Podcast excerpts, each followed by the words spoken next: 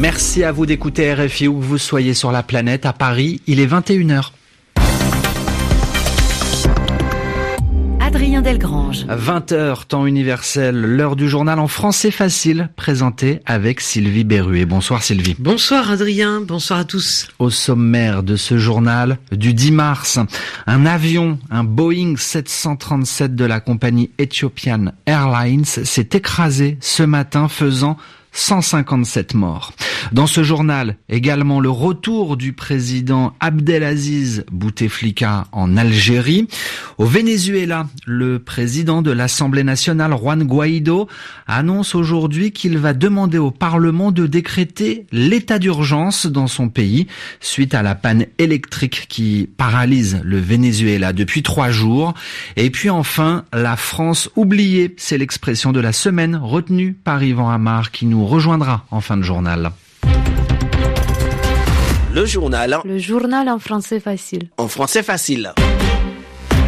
Un avion de la compagnie Ethiopian Airlines qui effectuait la liaison Addis Abeba-Nairobi s'est écrasé. Les 157 personnes qui se trouvaient à bord sont mortes dans l'accident.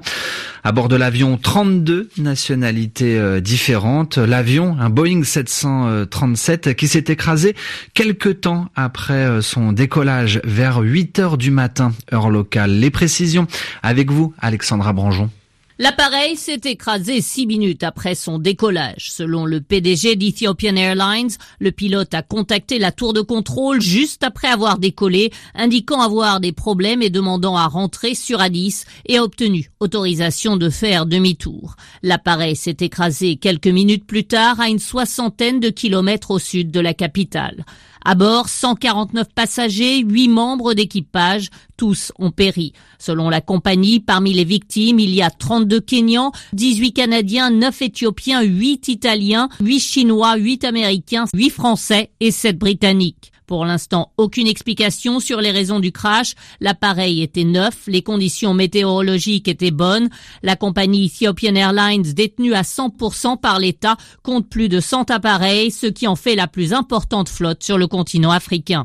Et selon les spécialistes aéronautiques, la compagnie a un très bon niveau de sûreté qui en fait une des meilleures compagnies du continent. Et l'autre grand titre de l'actualité, Adrien, c'est la présidence algérienne qui annonce le retour d'Abdelaziz Bouteflika en Algérie. Le président algérien était hospitalisé en Suisse, à Genève, depuis deux semaines pour des examens médicaux d'après son entourage. Cet après-midi, un avion de la présidence algérienne l'a ramené à Alger. Son avion a atterri sur une base au sud de la capitale. Abdelaziz Bouteflika, dont, dont le retour euh, se trouve dans une situation de confrontation et de contestation populaire hein, inédite sans précédent, Sylvie, depuis qu'il est arrivé au pouvoir depuis 20 euh, ans.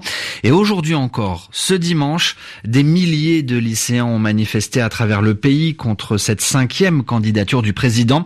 Par ailleurs, des milliers de personnes ont également manifesté une nouvelle fois en France, notamment à Paris aujourd'hui. Une députée israélienne appelle à faire la paix avec les Palestiniens. Elle s'appelle euh, Tamar Zandberg, chef du parti d'opposition Meretz, classé à gauche sur euh, l'échiquier politique. Cette députée a rencontré aujourd'hui à Ramallah le président palestinien. Nous sommes venus dire que la paix est un sujet qui doit être prioritaire et à l'ordre du jour du prochain gouvernement israélien, a déclaré Tamar Zandberg à l'issue de de son entretien avec Mahmoud Abbas. Le journal en français facile. Il fera toujours rire ce jingle. Le Venezuela toujours euh, sans électricité, Adrien, donc eh bien sans lumière, sans moyen de communication. Et cette panne de courant, euh, Sylvie, a commencé il y a maintenant trois jours, et euh, elle n'a pas pourtant empêché les Vénézuéliens de manifester hier dans les rues de Caracas pour écouter à la fois d'un côté les annonces du président Nicolas Maduro et de l'autre celle du président par intérim autoproclamé Juan Guaido. Juan Guaido qui déclare il y a quelques instants je vais demander demain lundi à l'Assemblée nationale de décréter l'état d'urgence pour permettre l'entrée de l'aide humanitaire l'aide humanitaire internationale pour les Vénézuéliens qui est toujours bloquée à la frontière. Alors, depuis qu'il s'est autoproclamé président du Venezuela, c'était le 23 janvier dernier, Combien de temps euh, peut encore tenir sa stratégie de prise du pouvoir?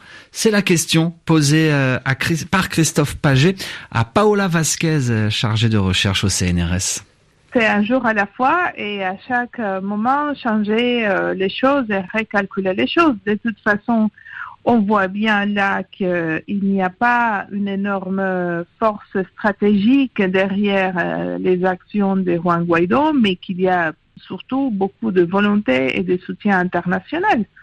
Il n'a pas la bureaucratie avec lui, ni les forces armées pour pouvoir envisager des actions au niveau national. Donc, il ne faut pas les sous-estimer, mais il ne faut pas non plus les surestimer dans la mesure où le gouvernement de Maduro a beaucoup de pouvoir encore mais un, pouvoir qui se dégrade petit à petit. Combien de temps peut tenir Guaido? C'est la question, c'est plutôt combien de temps peut tenir Maduro dans cette situation. Si on voit la question de cette panne électrique au niveau national, forcément, à un moment donné, on ne peut pas redémarrer le système et il y aura un appel à l'aide internationale de la part de Maduro aussi. C'est une situation dans laquelle n'importe quelle chose peut arriver parce que c'est une catastrophe nationale. Voilà, en Birmanie, dans l'état de, de l'Arakan, neuf policiers ont été tués ce samedi par des séparatistes bouddhistes. Et l'attaque aurait eu lieu dans un commissariat, c'est ce que rapporte le ministère de l'Information birman, sachant que depuis euh, janvier, depuis le début de l'année, euh, l'armée birmane a reçu l'ordre d'écraser, autrement dit de tuer les séparatistes. Les séparatistes, ce sont ceux qui veulent leur propre pays. Explication, Capucine Jaffé. Il y a deux ans, des centaines de milliers de Rohingyas, cette minorité musulmane considérée comme apatride par le gouvernement birman, avaient fui le pays devant les persécutions de l'armée. L'armée qui accuse aujourd'hui les séparatistes bouddhistes de ranimer les tensions dans la région. Leur milice avait participé aux exactions commises contre les Rohingyas, mais depuis quelques mois, elles s'en prennent aussi aux forces de sécurité, toujours très présentes dans l'état de l'Arakan. Selon le gouvernement, elles auraient tué ce samedi plusieurs policiers et volé des armes dans un commissariat, mais l'attaque n'a pas pour le moment été revendiquée. Depuis que l'armée d'Arakan a intensifié ses opérations à la fin de l'année dernière, les militaires ont reçu l'ordre d'écraser les séparatistes L'atmosphère se tend aussi avec les autorités locales. Une centaine d'entre elles a récemment démissionné pour protester contre l'arrestation de quatre responsables locaux accusés d'être en lien avec les rebelles. Enfin, le verdict d'un procès attendu dans quelques jours pourrait lui aussi jeter de l'huile sur le feu. Un homme politique très populaire de la région est accusé d'avoir appelé à prendre les armes contre le pouvoir central. Et on va refermer ce journal en français facile avec le mot de la semaine. Il s'agit de la France oubliée, Yvan Amar. La France oubliée, c'est le titre d'une chronique entendue aujourd'hui parmi les informations d'RFI, et c'est une expression qu'on comprend mieux quand on repense à la crise sociale qui a secoué la France depuis quelques mois, notamment avec les manifestations des Gilets jaunes. Comme si on se rendait compte d'un mécontentement profond, parce que toute une partie de la population se sent à l'écart. Mais à l'écart de quoi? À l'écart de la prospérité, de la richesse, du bien-être matériel. Alors, cela concerne surtout la France rurale, c'est-à-dire la France de la campagne, qui se développe euh, au ralenti, qui se développe à peine peut-être, hein, moins de commerce, moins de services, par exemple moins de médecins, d'hôpitaux, de maternités, parce que tout ça se concentre dans les villes. Mais aussi, c'est une France qui est à l'écart des décisions comme si elle était renvoyée dans une périphérie dont on ne parle pas. C'est aussi le mot qu'on a entendu ces derniers temps, la périphérie, euh, ce qui n'est pas au centre des préoccupations et des médias. Alors on parle des oubliés du monde qui restent, comme on dit, sur le bord de la route. Ça aussi c'est une expression fréquente. Ça renvoie à l'idée d'une France à deux vitesses, comme on dit, d'une fracture, d'une coupure entre une image très présente dans les médias et puis les autres. Alors, il y a plusieurs mots pour exprimer tout cela. On parle aussi des invisibles. Mais là, il y a autre chose qui nous vient en tête. Plutôt des minorités qui vivent dans des conditions difficiles, qui viennent d'ailleurs. Les migrants, dont on fait semblant parfois de ne pas les voir. Euh, on ne pense pas avoir les différences de couleur de peau, de langue, de culture. Mais quand on parle des oubliés, la plupart du temps, on se souvient, enfin, on finit par se souvenir, si justement on lutte contre l'oubli, de ceux qui ont toujours vécu dans le pays, mais qui restent à côté de l'évolution de notre société. Merci Yvan, Yvan Amar pour toutes ces explications. C'est la fin de ce journal en français facile. À Paris, il est 21h10.